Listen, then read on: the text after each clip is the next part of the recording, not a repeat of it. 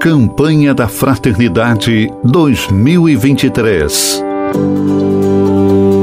Fraternidade e Fome.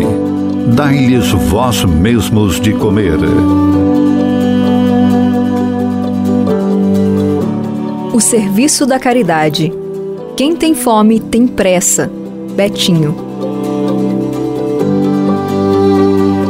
Entre nós cristãos, a caridade não pode morrer. Ela é o nosso distintivo, transbordando em nós quando somos capazes de amar sem esperar nada em troca. A caridade não é um luxo, mas é uma condição de sobrevivência para um elevado número de seres humanos. Na comunidade de fé, devem acontecer dois níveis de ação, necessários no serviço da fraternidade: a ajuda fraterna ao irmão que sofre e o empenho na construção de estruturas sociais justas que permitam a todos os seres humanos viver com dignidade.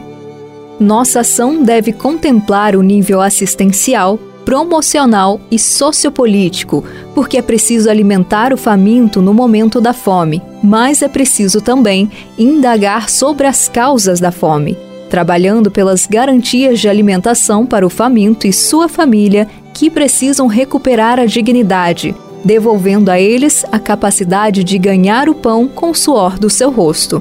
Ações assistenciais são importantes para responder a situações emergenciais, mas devem ser acompanhadas de políticas públicas e de investimentos a partir da responsabilidade social das empresas. É preciso que as ações mudem a realidade social, tendo como centro a pessoa humana e a sua dignidade buscando a superação de uma sociedade de famintos. Oh, bom mestre, a vós recorremos, ajudai-nos a fome vencer.